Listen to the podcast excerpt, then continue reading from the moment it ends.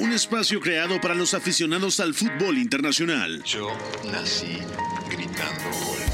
Un proyecto radiofónico informativo, analítico y reflexivo, No tengo nada de original. en el que un grupo de periodistas repasan la actualidad del fútbol en cada rincón del planeta. Todos los bebés se asoman al mundo gritando.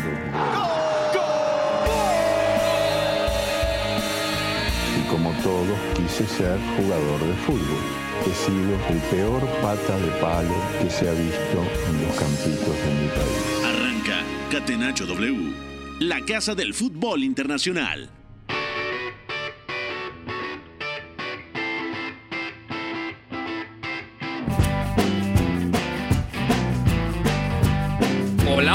Amigas y amigos, bienvenidos. Esto es Catenacho W, la casa del fútbol internacional. Es 15 de noviembre del 2023, es miércoles, son las 4 de la tarde y nosotros lo recibimos con mucho gusto porque hay muchas cosas que platicar. Por supuesto, vamos a meterle el bisturí al despido ya oficial de Urs Fischer, que ha sido despedido por el Union Berlin después de varios meses sin ganar, después de casi 15 partidos sin conseguir la victoria han decidido no seguir juntos con el entrenador que los puso en primera división y los ha llevado a Europa y a la Europa League, a la Champions League. También hablaremos de lo que pasó en el partido de la selección mexicana sub-17 en el Mundial que está jugando en Indonesia, lo que pasó ante Venezuela y qué es lo que viene para el equipo mexicano que ayer pues ya lo estaremos an- analizando en profundidad, no se ha visto bien y arañó el empate a dos contra una Venezuela que terminó con 10 jugadores. También vamos a estar hablando de varias noticias y vamos a analizar lo que viene para el final de la eliminatoria rumbo a la Eurocopa del 2024, lo que va a pasar en Conmebol, así que tenemos mucho que platicar. Los saludo eh, a nombre de Fo en la producción de Mario López, McLovin en los controles de Pepe del Bosque, quien les habla Beto González y ya está por acá con nosotros Memo Navarro. ¿Cómo estás, Memo? ¿Todo bien? ¿Cómo estás, Beto? ¿Qué tal? Saludos para todos. Eh, no muy bien, porque la verdad es que estoy desveladísimo. Estoy tomándome una taza de café, eh, el más cargado que, que me he tomado en mi vida, porque nos levantamos para ver a la selección en el Mundial Sub-17. Un accionar que deja que desear eh, por segundo partido consecutivo. un equipo que no aprovecha la superioridad en el campo por más de eh, 50, 60 minutos, porque Venezuela se quedó con uno menos desde el primer tiempo, eh, pero que, bueno, por las bondades del formato de este mundial, sigue teniendo muchísimas posibilidades de meterse a la ronda de octavos. Ya vamos a platicar cuáles son sus posibles rivales, porque ya está un poquito eh, ilustrado cuál podría ser su camino en este mundial. En caso de Sí, de ganar acuerdo. la fecha, por supuesto. Claro que tiene que ganarle a Nueva Zelanda y Alemania va con Venezuela en ese grupo F. A ver qué es lo que pasa con esta selección mexicana, pero vamos a meterle el diente en profundidad a lo que ha dejado el partido de esta madrugada, que con razón para que la gente dimensione por qué el señor Navarro está tan desvelado, fue 3 de la mañana, es, es llegar en vivo, ¿no? O levantarse ahí prácticamente después de una horita de sueño. Y el que te acompañó fue Douglas Sierra. Douglas, ¿cómo estás? Tú estás igual de desvelado que Memo, ¿cómo están las ojeras? Sí, definitivamente. Ahorita tengo aquí a Eugenio al lado y me imagino me podrá decir qué tan de desvelado me veo. Pero, pero sí, eh, creo que el horario es un poco eh, difícil de este lado. Sin embargo, creo que hay muchos matices que comentar y ya los estaremos desmenuzando. De acuerdo, también está Eugenio Tamés, amigo, bienvenido a Catenacho. Eh, Supongo que tú y yo somos los dos más frescos de este programa, ¿no? ¿Cómo estás? ¿Qué tal, Beto? Te saludo con mucho gusto. Sí, fresco en, en general. También acabé tarde el día de ayer que tuve conciertos y soy totalmente honesto, pero nada como lo que sufrieron Doug y Memo el día de ayer. No, totalmente de acuerdo. Bueno, vamos a entrar ya en, la- en los temas del día y, por favor, Marito, Fo, mándenme a la pregunta del día. La pregunta del día. Non potevo farlo venire dagli Stati Uniti senza farlo giocare. Catenacho W.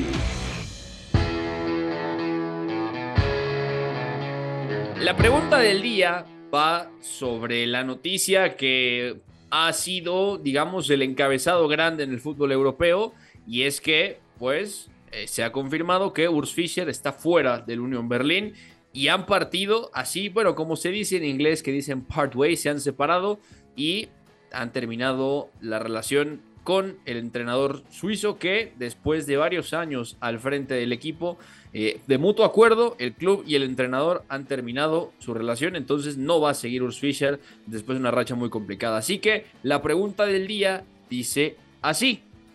¿Fue el momento ideal para que la Unión Berlín despidiera a Urs Fischer? Comienzo con el ingeniero y lo saludo de una vez. Ingeniero, ¿cómo le va? ¿Todo bien, Iñaki María?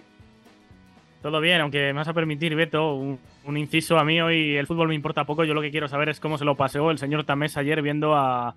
cómo eran los policías. algo de policía. Eh, él mató un policía motorizado. Gran, gran concierto, Iñaki. No, no, me, no tengo te que puedes poner, perder a esa banda, ¿eh? Me tengo que poner una alarma para recordar eh, en una horita eh, ver vídeos de esa banda. Por favor. Bueno, Dicho ahí esto, está. Eh, tema, tema Urfisher, Beto, a lo que nos atañe, dejemos de desvariar.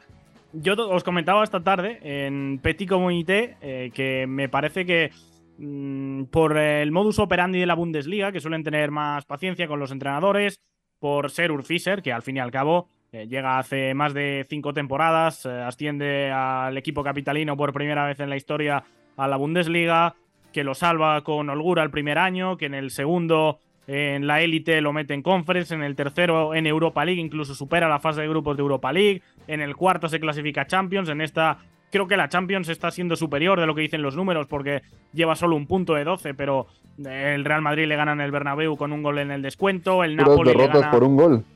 Claro, Sí, el sí. Napoli le gana en un partido que dispara una vez entre palos. El Sporting de Braga le remonta un 2-0 adverso también en el tramo final. O sea, bueno, yo creo que muy circunstancial que en la temporada pasada se mete porque saca máximo rédito a los eh, goles y a cómo maneja las ventajas. Por eso se mete en Champions, pero creo que ha sido todo lo contrario este curso en el cual eh, realmente no hay tanta crisis de juego ni se ha caído el equipo como para que lo veamos colista. A mí me sorprende, pero atendiendo a los comunicados, tanto el presidente como el propio Urs Fischer eh, acaban diciendo que mm, han acordado esto porque creen que lo mejor para el equipo es eh, decirse hasta luego, al menos eh, por un tiempo, y que a partir de ahí se pueda construir con una idea algo más nueva, más fresca. Bueno, pero no me contestaste la pregunta. ¿Era el momento ideal o no?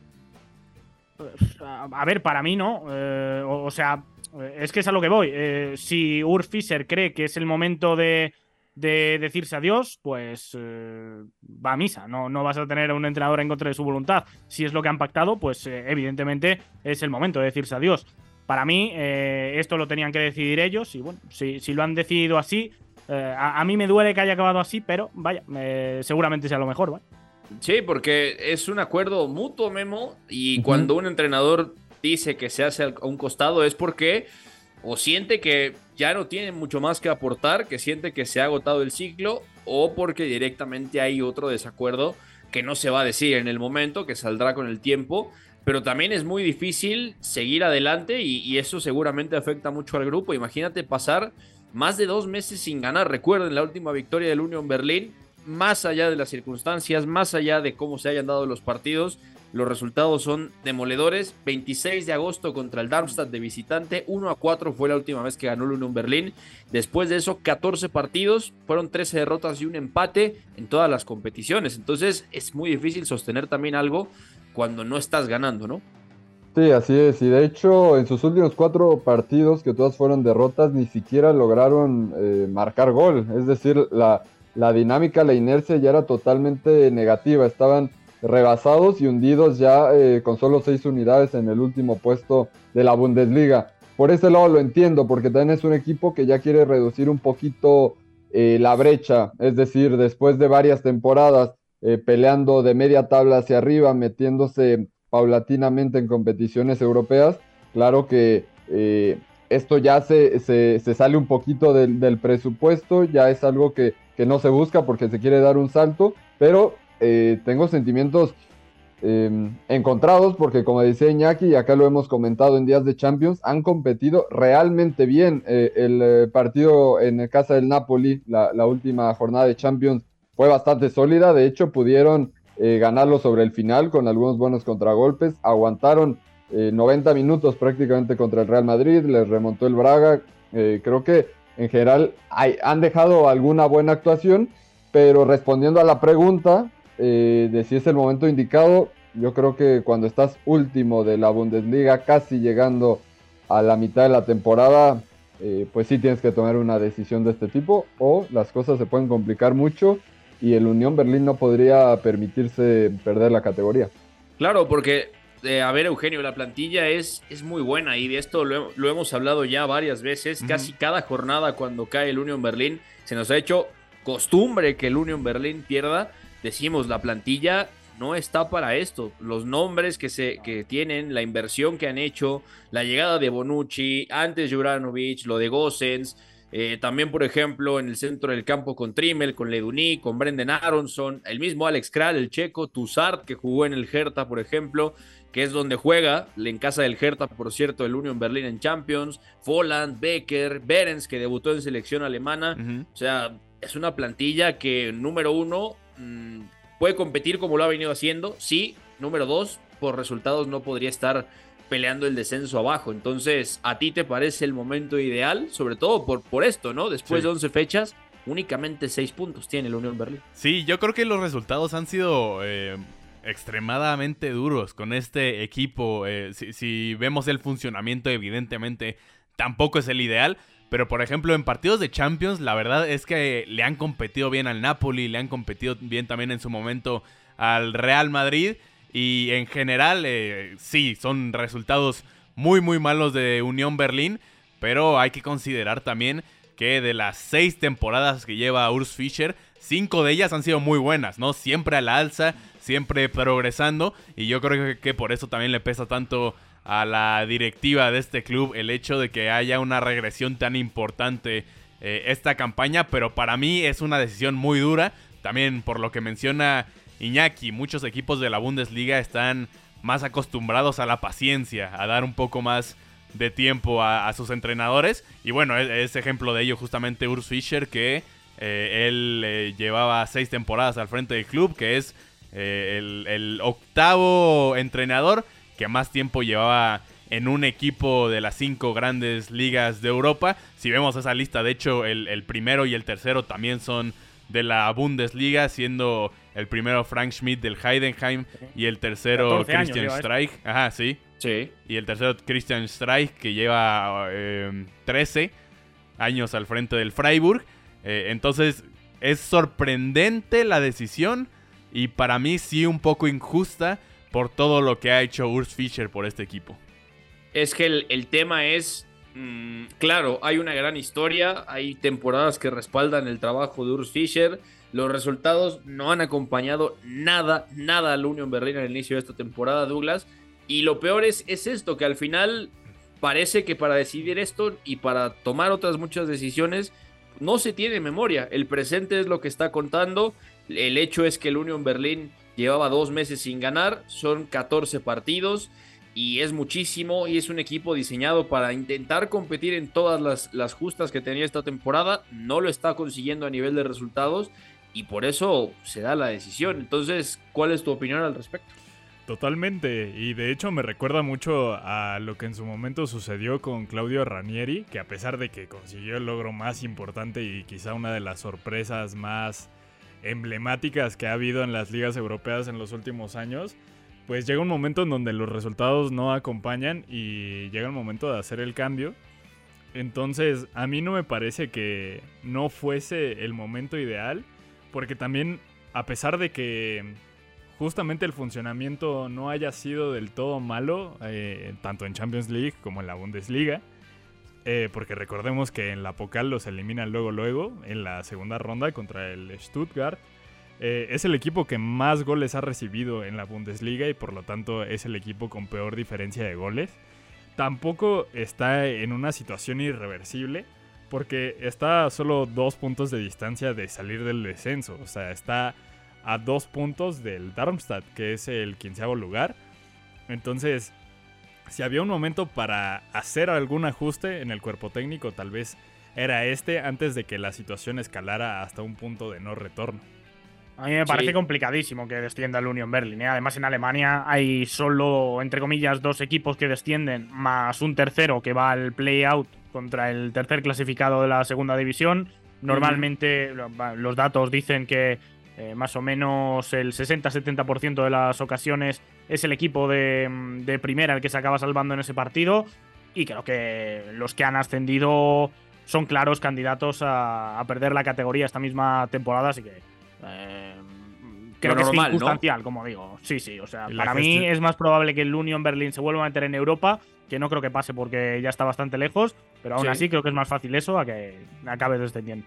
No, y miren, para refrescar la, la memoria de la gente, hay que recordar que el Union Berlin eh, llega con crisis, o bueno, mejor dicho, Urs Fischer llega al Union Berlin en la 2018-2019 y en aquella temporada de Zweite Bundesliga, la Bundesliga 2, la segunda división, queda tercero, empatado en puntos con el Paderborn, 57 puntos en 34 jornadas. El Colonia regresa directamente a la Bundesliga junto con el Paderborn y en ese play o en ese playoff, mejor dicho, ya final, juega contra el Stuttgart, el Union Berlin y termina ascendiendo el equipo de la capital alemana. Desde ahí ha venido creciendo paulatinamente el club de la capital con Urs Fischer, se metió a Conference, luego se metió a Europa League, luego calificó a la Champions. Eh, fue un éxito paulatino realmente, así que para cerrar el tema, yo les dejo una pregunta votando y quiero que me den su opinión, empezando contigo Memo. ¿Te parece que el éxito del Union Berlin llegó muy pronto o muy rápido en el curso del proyecto de Urs Fischer o fue algo que digamos que pasó como tenía que pasar para gestionarlo en el futuro. me parece que sí llega, llega rápido y a veces eh, estas curvas tan ascendentes y tan pronunciadas terminan también en declives eh, rápidos. Lo hemos visto ya en algunos eh, clubes de, Europa. Algo extraño porque tampoco le ha dado mucho tiempo a la Unión Berlín de poder invertir, de poder eh, consolidarse en ese nuevo estatus, por así decirlo. Eh, pero sí, yo creo que las expectativas que estamos teniendo de ellos, como, como lo hemos estado comentando, ya son mayores y probablemente no es ni una plantilla ni un equipo tan preparado para que, para que esperemos eso, eso de ellos. Pero bueno, eh, sus últimas tres temporadas han sido brillantes y, paulatinamente mejorando, así que pues no es, al, final no nos queda otra que, que esperar eso de ellos, y también esperar que cumplan esas expectativas y cuando están últimos de la Bundesliga, claro que, llama mucho la atención. Claro, claro, totalmente. Iñaki, ¿tú qué piensas? A ver, sí, es verdad que ha llegado muy rápido, pero también ha llegado de forma exponencial. Quiero decir con esto, si tú nada más ascender te clasificas para Champions, lo lógico es que mal acostumbres a tu afición y que no tengas los recursos ni las herramientas futbolísticas ni económicas para poder llevar dos competiciones. En el caso del Union Berlin, ya digo, la primera temporada eh, termina un décimo, eh, la segunda termina séptimo, la tercera sexto y la cuarta en primera división cuarto. Bueno, eh, poco a poco esos jugadores mm, van creciendo de la mano un poco... a ver, que se me entienda, como el Arsenal. El Arsenal no es que de repente haya formado un equipo y se haya metido en Champions.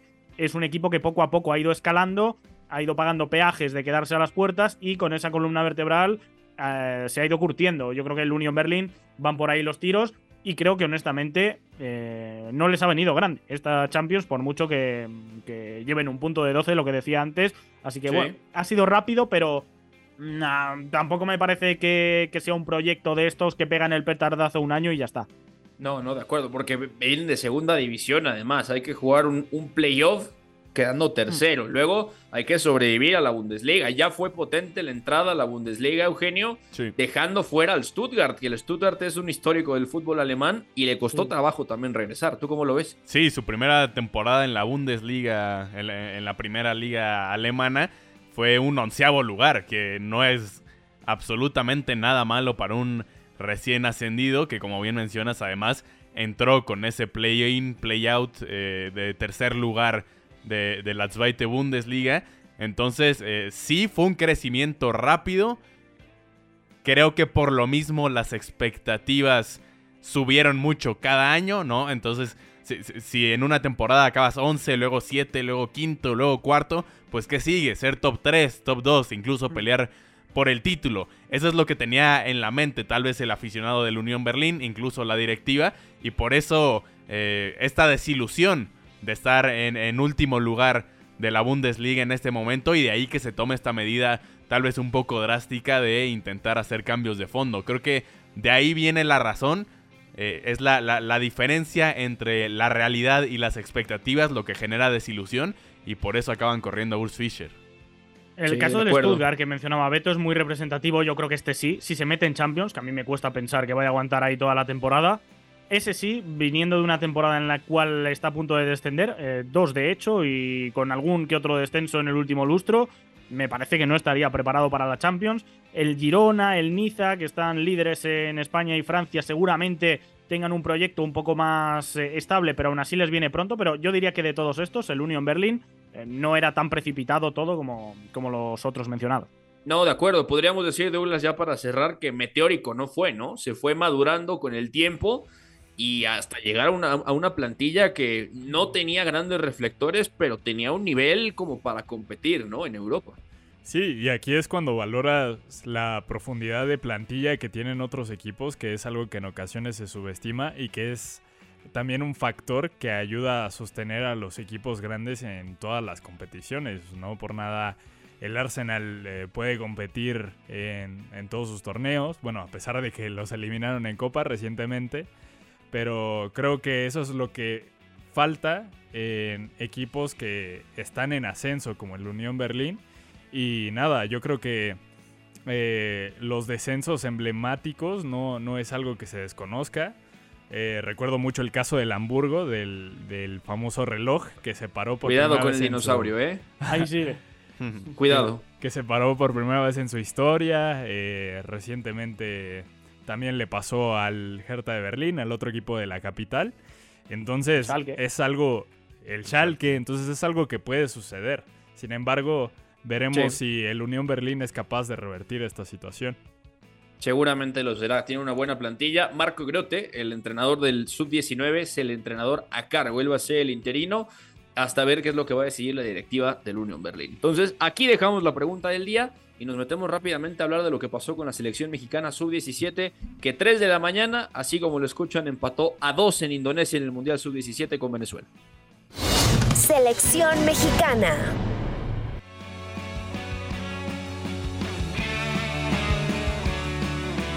Bueno chicos, lo reiteramos, empate a dos goles y una exhibición... A ver, sabemos que es fútbol formativo, pero también tenemos que apreciar, más allá de los resultados, la idea, la estructura, mmm, qué intenciones tiene el entrenador. Y anoche yo, los, bueno, en la madrugada los leía, pude ver el partido también hace rato y los leía decepcionados, los leía incluso a Douglas y a Memo, chicos, ustedes diciendo...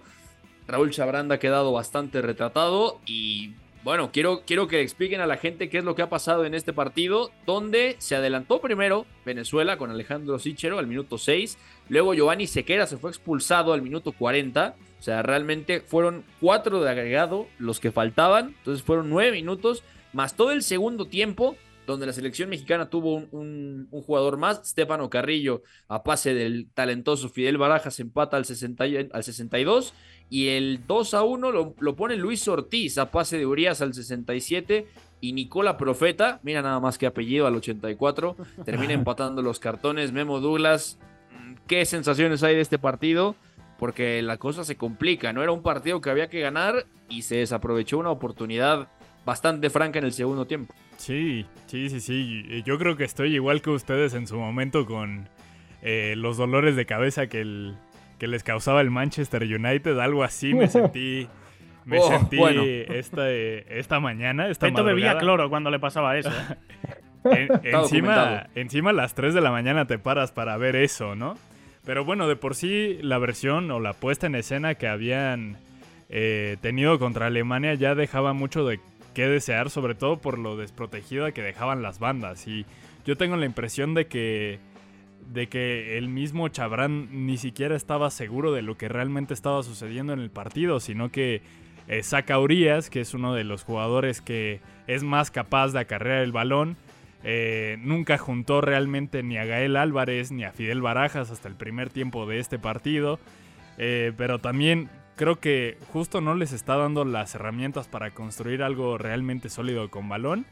Y, tras la expulsión de, de Sequeira, que, eh, de Sequera, perdón, creo que pasa gran parte de lo que solemos encontrar aquí en CONCACAF con México, que los rivales se le repliegan y hay una falta de creatividad notable del equipo mexicano, es decir, presenta muchos problemas en ataque posicional.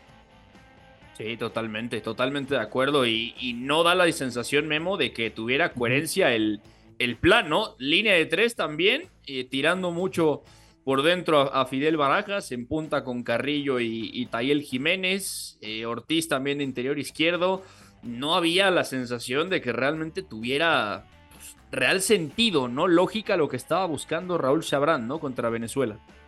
Sí, así es. Eh, a ver, yo, yo entiendo un poco las modificaciones. En estas categorías eh, se ven muchos cambios un poco raros, no siempre se juntan los más talentosos porque se promueve mucho eh, ver a diferentes elementos que todos puedan participar y tal.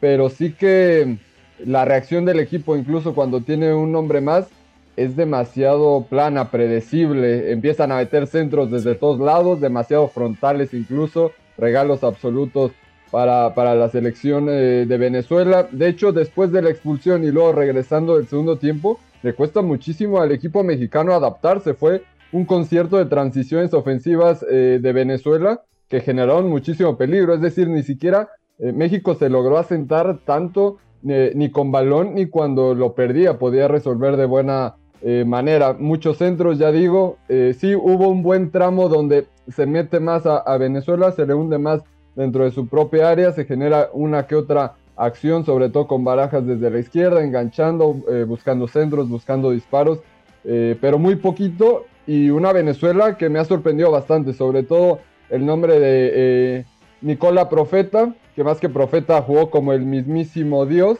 Eh, y, un dato curioso de Profeta es que hizo la el, eh, clasificatorio sudamericano a este torneo como jugador de Colombia y disputa el Mundial con Venezuela. Entonces, bueno, es un nombre que tenemos que guardar, igual que el de Giandro Rap, el central por derecha, que juega en el eh, equipo juvenil del PSV Eindhoven, para darnos una muestra de que muchas selecciones, a excepción de México, sí tienen a elementos jugando en el viejo continente.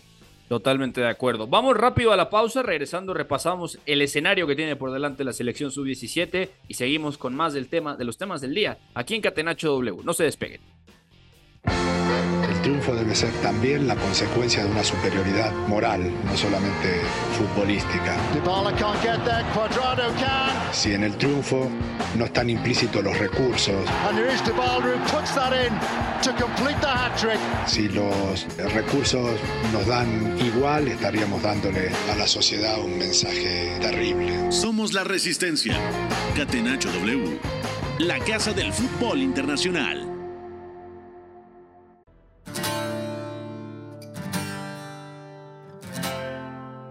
Regresamos a Catenacho W, son 4.32 de la tarde, estamos Eugenio Tamés, Memo Navarro, el ingeniero Iñaki María Douglas Sierra y quien les habla, Beto González, platicando sobre la actualidad del fútbol internacional. Decíamos, antes de irnos a la pausa, qué es lo que había pasado con la selección mexicana que dirige Raúl Chabrán en el Mundial Sub-17 de Indonesia. Y ahora, Memo, eh, ¿qué es lo que va a pasar? Porque en el grupo F, Alemania ya está clasificada, matemáticamente hablando son seis puntos, prácticamente está del otro lado. Venezuela tiene cuatro puntos con el empate de hoy en la madrugada, así que es segunda de grupo. Y la selección mexicana, con derrota y empate, tiene un punto. Recordarle a la gente que se perdió 1 a 3 contra Alemania y pudo ser infinitamente peor el resultado. Eh, ayer, bueno, hoy en la madrugada se empata a 2 y ahora México tiene que enfrentar a Nueva Zelanda. Nueva Zelanda-México es el cruce y el otro es Alemania con Venezuela. Entonces, ¿qué es lo que tiene que pasar para que la selección mexicana termine avanzando de fase en este Mundial Sub-17?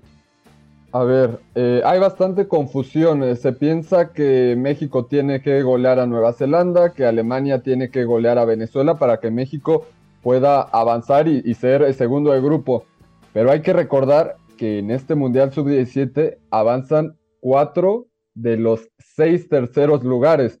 Es decir, a México le vale con ganarle a Nueva Zelanda y llegar a cuatro puntos. Con cuatro puntos en un formato como este, estás prácticamente dentro. En este momento, la selección mexicana es el quinto mejor eh, tercer lugar, pero obviamente quienes están eh, arriba eh, de, la selección mexicana, Irán, Uzbekistán, Japón o Indonesia, dentro de ese grupo de terceros lugares, alguno va a perder puntos y México con cuatro unidades estaría en la siguiente fase. De hecho, recordemos, en 2019, donde México llega a la final del Mundial Sub-17, avanza de la fase de grupos como uno de los mejores tercer lugar, eh, de hecho como el mejor tercer lugar de, la fase de grupos y lo hace con cuatro unidades, así que basta con ganarle a Nueva Zelanda por el marcador que sea. Eso sí, pasando como tercer lugar, los eh, rivales serían complicadísimos, pues eh, se enfrentaría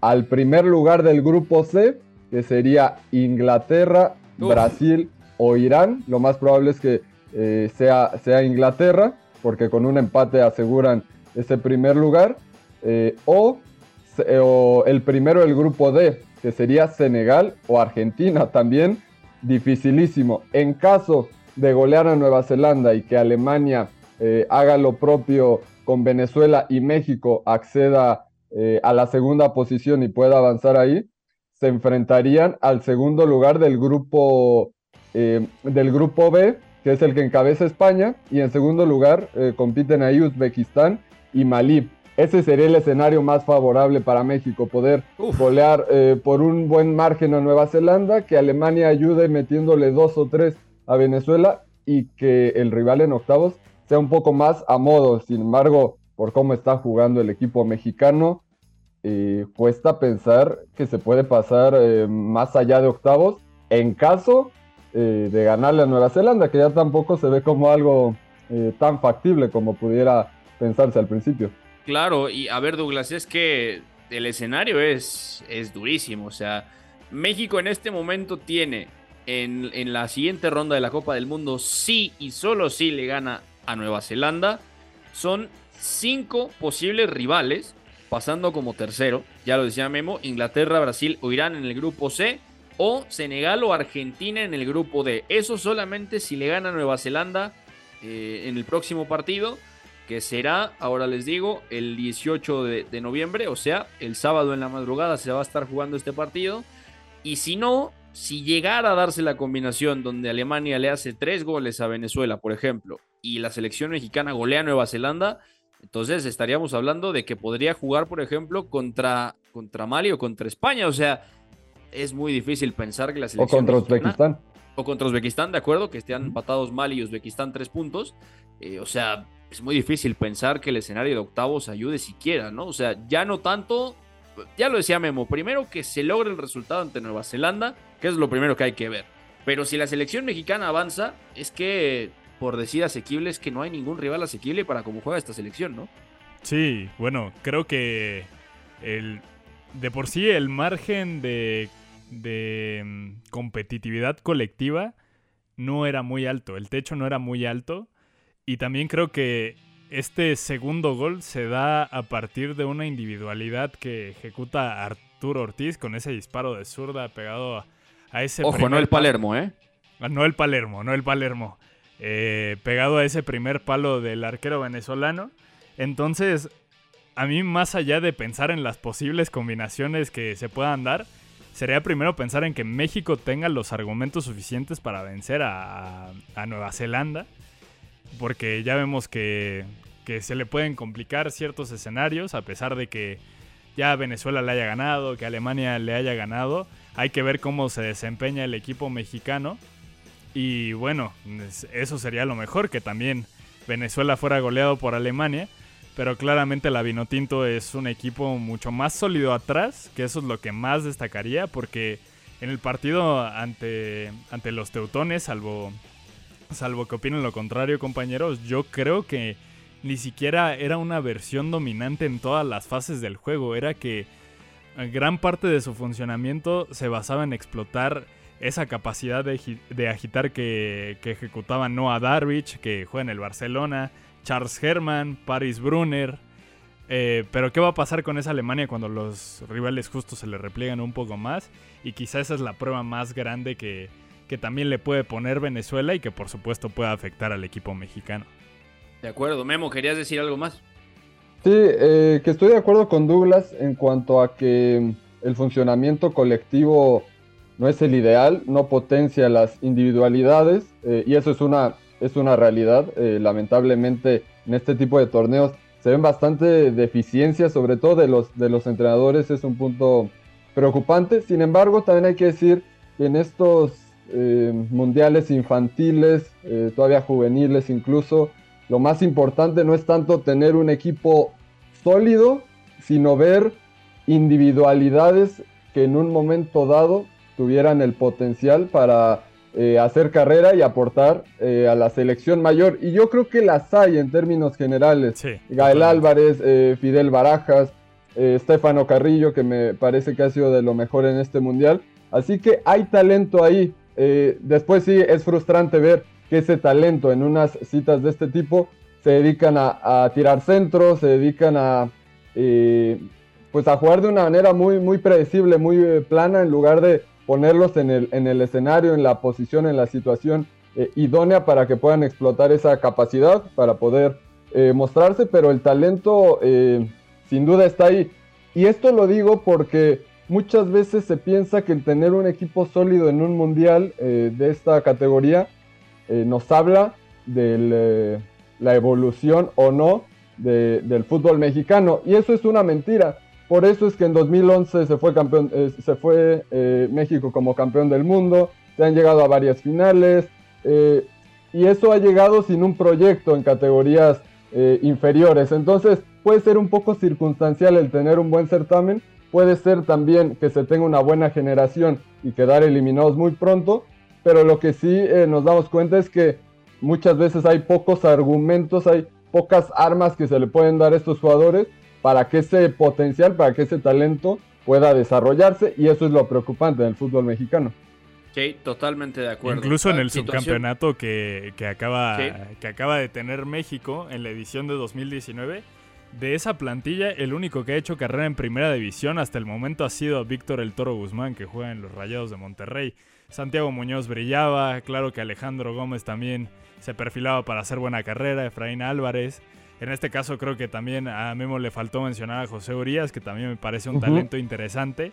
Pero como bien dice, eh, muchos de estos jugadores realmente no, no alcanzan esta primera división, que es a lo que naturalmente la afición esperaría que aspiraría. Sí, totalmente de acuerdo. Hay que consolidarlos también en primera división y en este momento esta selección mexicana por el techo que tiene a nivel competitivo en lo colectivo y cómo se ven más allá de condiciones individuales que son buenas de varios futbolistas, no se ve ese punto de encuentro. Así que ojo porque la situación es complicada y el resultado no augura que vaya a ser algo realmente positivo. Así que ahí está la situación de la selección mexicana. Repasamos rápidamente el resto de la jornada. En el grupo A, Marruecos perdió con Ecuador 0 a 2 e Indonesia y Panamá empataron a 1. En el grupo B, ya se enfrentaron España y Mali, que era el duelo directo. Lo ha ganado España por la mínima 1 a 0. Uzbekistán le ganó 3 a 0 a Canadá y Canadá está en el fondo del grupo, está eliminada, 0 puntos después de dos partidos. En el grupo C eh, ya jugaron Brasil y, justamente Nueva Caledonia, lo que les comentábamos, el 9 a 0. Inglaterra irán 2 a 1. En el grupo D, Senegal y Polonia, 4 a 1 ganó la selección africana. Japón eh, perdió con, con Argentina 1 a 3. En el grupo E, Estados Unidos 2 a 1 le ganó a Burkina Faso, resultado muy apretado, igual que Francia y Corea del Sur 1 a 0 la selección francesa y lo que ya comentábamos justamente de este grupo con Nueva Zelanda que ha caído en el grupo F 1 a 3 con Alemania y el empate de dos, de dos goles con Venezuela de parte de la selección mexicana. Así que así está la actualidad del Mundial Sub-17 y nosotros vamos a repasar rápidamente algunas noticias. Томас Мюллер, человек, с которого сегодня началась победа. Бундеслига. Catenacho W. И Бундеслиги я не исключаю, что и мира вообще.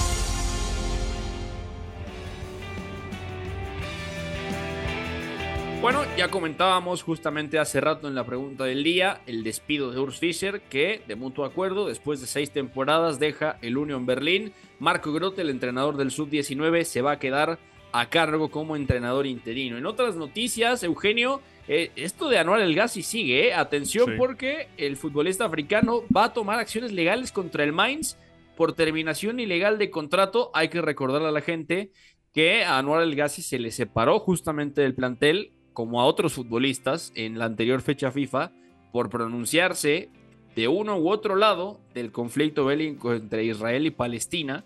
Eh, y obviamente Anuar El Gassi acabó tocado por el club, lo separaron y obviamente no está de acuerdo, así que ojo porque esto puede llegar a proceder, ¿eh? Es un tema sinceramente complicado, ¿no? Que nosotros más clavados en la parte deportiva sinceramente no somos expertos, pero que evidentemente también hay que reportar y seguirlo de cerca porque eh, es un tema que involucra situaciones de ideología, de religión, incluso de, de libertad de expresión, ¿no? Eh, sabemos que en Alemania en específico el- el- la, la situación en cuan- por historia, evidentemente, la situación en cuanto a discriminación contra cierto tipo de, de razas, de, de gente, es muy, muy grave. Y por eso cualquier tema político que se toque por parte de, de los futbolistas, eh, cae a veces en, en sanciones como de este tipo. Fue una sanción bastante dura la del Mainz, eh, pero eh, bueno, eh, es difícil ponerse de un lado de la historia, creo. Anwar El Ghazi, me parece, estaba ejerciendo también su libertad de, expresión y por lo mismo es que él está demandando a, a- su propio club. Veremos en qué sigue esta situación. Menciono de nueva cuenta, no es algo fácil que, que decidir si es bueno malo para quién. Pero en realidad eh, el Gassi va a tomar esta decisión y vamos a tener que, que- que seguirla de cerca. Sí, completamente de acuerdo. En otras noticias también, Iñaki, esta noticia sé que no te va a gustar. Marcelo Gallardo, después de un parón de un año, después de su último partido en River, va a ir a Arabia Saudita. Está hecho un acuerdo con el Al Ittihad, el ex equipo de Nuno Espíritu Santo, donde están unas figuras del tamaño de Ngolo Kanté, Karim Benzema, por ejemplo. Y va a firmar por 18 meses el muñeco Gallardo y se va a convertir en uno de los mejores pagados del mundo, el entrenador argentino. Pues bueno, sensaciones de esta partida rara del muñeco Gallardo de River, la última vez que dirigió 16 de octubre del 2022, un partido amistoso contra el Betis 4 a 0. Ahora Arabia Saudita. Sí, bueno, a mí me sorprende que después de que haya sonado tantos banquillos para él, de hecho, mm, esto de que lleva un año fuera de River no lo pongo en duda, pero me ha parecido bastante más, ¿eh? Eh, Por, por eso, porque se le han ofrecido y se le ha vinculado a tantos proyectos que no sé en hasta Francia, punto él ¿no? estaba... El Marsella, el Mónaco. El Mónaco, sí, en Marsella-Mónaco, en España el Sevilla, el Villarreal, cada vez que ha faltado un entrenador también. Sobre todo yo creo que Francia y España son los países en los que más ha sonado, así que bueno, me, me sorprende mm, que acabe tomando esta decisión. Yo pensaba que de verdad estaba esperando un proyecto ambicioso en Europa y que no quería coger cualquiera para mantener un poco ese caché que es cierto que pierde en River, porque en River fue el equipo más dominante del continente, eh, gana una Libertadores, eh, está a punto de ganar otras dos, pero al final, en los últimos años, yo creo que ya había desgaste y eso le hizo perder algo de credibilidad eh, dentro de territorio Conmebol y ahora en Europa, pues yo creo que con esta marcha Arabia Saudí también va a perder algo de cartel y algo de reflectores para que siguiese sonando cada vez que, que faltase un técnico en su banquillo. Sí, totalmente de acuerdo. Eh, vamos a ver qué es lo que va a pasar. No se ha reportado la cifra exactamente, pero Marcelo Gallardo se va a embolsar un buen dinero, año y medio, con opción a alargarse el contrato otro año y medio más. Así que, ojo. Hay bastantes técnicos, por cierto, Beto. eh, Ahora mismo ya, ya no es solo que está trayendo talento la Liga Saudí, sino que eh, Luis Castro, por ejemplo, el ex del Benfica. El Shakhtar. eh, sí, de- del Benfica, del Shakhtar. está entrenando al, al Al-Nassr. Eh, Jorge Jesús está en Al-Ahly, por ejemplo.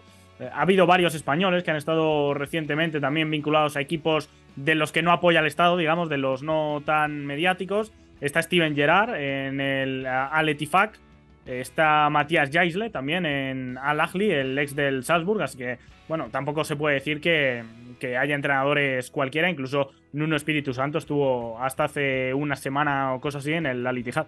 Sí, fue despedido la semana pasada, de hecho, justamente. Entonces, cambios y buenos nombres que están llegando al banquillo en Arabia Saudita. Así que aquí dejamos las noticias y repasamos qué es lo que viene a partir de mañana en la eliminatoria, el último jalón de la eliminatoria a la Eurocopa. UEFA. Antes de profundizar en los grupos, rápidamente les decimos que Israel y Suiza en el grupo I, la jornada 7 del grupo I, este partido que tenía pendiente la selección israelí, ha acabado empatado a 1 y vaya, con esto Israel pues todavía tiene un partido pendiente, no, mentira, ya está al parejo de todos, ya está justamente equilibrado, perdió contra Kosovo y ahora ha empatado con Suiza, así que está a cuatro puntos Iñaki de los demás, 16 puntos tiene Rumania, 16 puntos tiene Suiza y el problema es que eh, le queda a Suiza jugar contra Kosovo otra vez. Y ahora eh, le tocaría cerrar contra Rumania, contra el segundo lugar. Entonces, no se ve cómo realmente Israel pueda terminar cerrando esa brecha. Y lo interesante es que no tuvo a la convocatoria completa el equipo israelí. Entonces se complicó, sacó el punto, pero en este momento ya con seis puntos por jugar, está más complicado, ¿no? Que, que, clasifique y que logre bajar a Rumania a ese segundo lugar o a Suiza, dependiendo de lo que pase en las últimas dos fechas. A ver, eh, el grupo yo creo que está relativamente abierto porque a Rumanía le queda los dos duelos directos contra los de arriba, eh, contra Suiza y contra Israel. En el hipotético caso de que Rumanía pierda los dos y que eh, Israel gane los dos, le superaría en la clasificación. O sea, ese duelo directo de repente eh, alcanza un, eh, una importancia mayor de la que podíamos pensar antes de esta fecha FIFA, pero claro, ya no hay margen de error. O sea, hablamos de que quedan dos jornadas y de que la combinación que le baila a Israel es ganar los dos y que Rumanía pierda los dos, porque yo creo que Suiza es más complicado que luego eh, se deje el otro partido que le queda contra Kosovo. Además, Vedat Murici, que es la estrella, el goleador de, del equipo kosovar, el delantero del Mallorca, es baja. Así que bueno. Eh, Sobre todo yo creo que los preocupados aquí son los, eh, los clubes que tienen eh, internacionales con Israel, porque esto de jugar en poco más de una semana cuatro partidos a cara de perro, como le gusta que diga Zurita, para estar en el evento de sus vidas para muchos, van a volver algunos lesionados y otros bastante fritos físicamente. Sí, totalmente de acuerdo. Eh, bueno, ya pasando a los grupos, en el grupo A, España y Escocia, líderes con 15, está clasificada la Eurocopa la selección española, lo mismo también la selección escocesa, así que eh, después de esto ya no se juega realmente nada en ese grupo A. En el grupo B, ojo porque ese Países Bajos contra Irlanda que tiene el grupo abierto en caso de lo que pueda pasar con Grecia, porque Grecia descansa en esta fecha y vuelve a jugar contra Francia en casa en la última ronda el 21 de noviembre. Gibraltar recibe a Países Bajos. Tendría pero... que pechear muchísimo en la selección de. Kuman. Que no es descartable, ¿eh? pero ¿Qué puede pasar? No, no, no, no es descartable, puede pasar, pero eh, Países Bajos tiene que ganar el partido sí o sí para llegar a la última fecha con 15 puntos y esperar que Grecia, como sería lo normal, perdiera con Francia y Países Bajos ganara ante Gibraltar. Entonces, atención porque ese grupo B sigue abierto por la segunda plaza en el, eh, obviamente, el Grecia-Francia,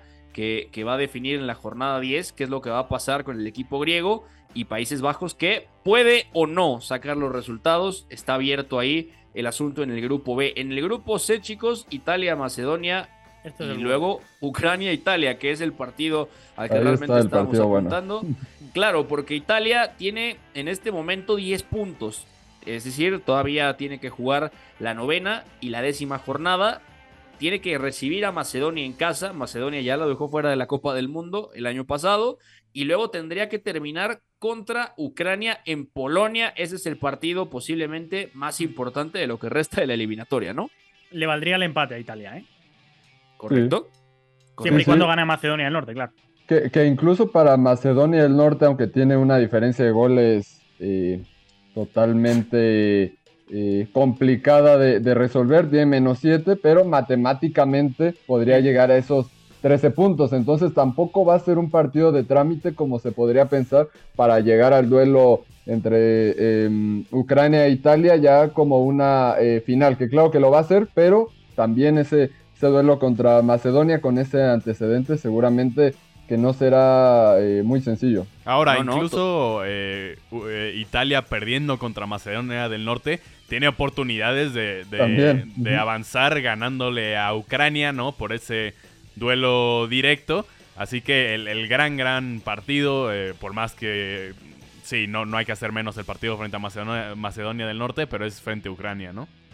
Sí, sí, totalmente de acuerdo. Así que hay que ponerle mucha atención porque en la jornada 9 eh, bueno, vaya, o sea, es, Italia, Macedonia, Inglaterra, Malta, descansa Ucrania. Entonces Ucrania llega al último partido en la última fecha y ahí puede haber duelo directo. El grupo que sigue, el grupo D, tiene también bastante tela porque Gales tiene 10 puntos, Croacia tiene 10 y Armenia por ahí, abajo del radar, tiene 7. Entonces, atención porque en la novena ronda, justamente el sábado, Armenia recibe a Gales, Letonia recibe a Croacia y en la última jornada juegan Croacia y Armenia y Gales Turquía. Turquía ya clasificada y Gales ahí mano a mano en un partido peligroso. Ojo a ese grupo D porque también tiene bastante que decir eh, y son partidos también casi definitivos con eh, dos, equipos empatados y Armenia pues un, tres puntitos abajo del segundo y el tercero Iñaki. Sí, por zanjar tema matemático, que no me llamen aquí el matemático. El ingeniero ya no tiene mucho sentido, pero el matemático ya sería el colmo si Gales es capaz de ganar los dos partidos contra Armenia y contra Turquía, a Croacia ya solo le quedaría la repesca para poder estar en la próxima Eurocopa. Es decir, Gales depende de sí misma y Croacia no. Croacia, eh, por puntos, ahora te paras a ver la clasificación y no está tan mal como Italia, pero ya decíamos que Italia sí depende de sí mismo y le podría valer con empatar contra Ucrania y Croacia ya tiene que esperar la combinación de que Turquía saque puntos. La cosa es que tampoco es descabellado esto porque Turquía viene de una muy buena ventana en la que se estrenó Montela como seleccionador y porque además Turquía se juega un pequeño objetivo que es el ser primero, que eso de cara al sorteo te hace ser eh, cabeza de serie o te hace al menos estar en un bombo mejor que si eres segundo. Claro, totalmente. Ya para cerrar y despedirnos, Grupo E está absolutamente abierto. Albania con la posibilidad de meterse a la segunda Eurocopa de su historia, ocho años Le falta un punto. Un puntito necesita Albania. Necesita empatar contra Moldavia y está el otro duelo directo. República Checa 11 puntos, Polonia 10 puntos. Es lo que se juega esta jornada. Y la última, República Checa recibiendo a Moldavia y Albania, que podría ya jugar el partido contra Islas Feroe, clasificada a la Eurocopa. Entonces, ese grupo está totalmente abierto. Albania 13, República Checa 11 y Polonia 10 puntos. Así que ojo con eso porque la eliminatoria todavía tiene cosas que decir y no está cerrada. En Conmebol, en la próxima fecha también Argentina-Uruguay, muy buen partido. Colombia-Brasil, partidazo. Brasil-Argentina y Ecuador-Chile, estos partidos también los vamos a repasar mañana. Por lo pronto ya nos tenemos que despedir, se ha acabado el tiempo y mañana volvemos con más de la actualidad del fútbol internacional. Gracias a Fon la producción, a McLovin en los controles, a Eugenio Tamés, Memo Navarro, Iñaki María y Douglas Sierra. A nombre de Pepe del Bosque, quien les habla, Beto González, en esto que fue Catenacho W. Chao. Hay una relación entre la práctica del cuerpo que se expresa en las manos y el cerebro, pero el fútbol ha suprimido esto. De modo que se trata fascinantemente de un ejercicio que nos devuelve en el tiempo a lo que fuimos en el origen, pero también una vez que nos aficionamos a este juego, nos regresa a la infancia, al niño que fuimos. Gracias por sintonizar Catenacho W. Entonces el fútbol es en ese sentido una maquinaria para regresar en el tiempo en un doble sentido. Por W Deportes, la frecuencia del fútbol internacional.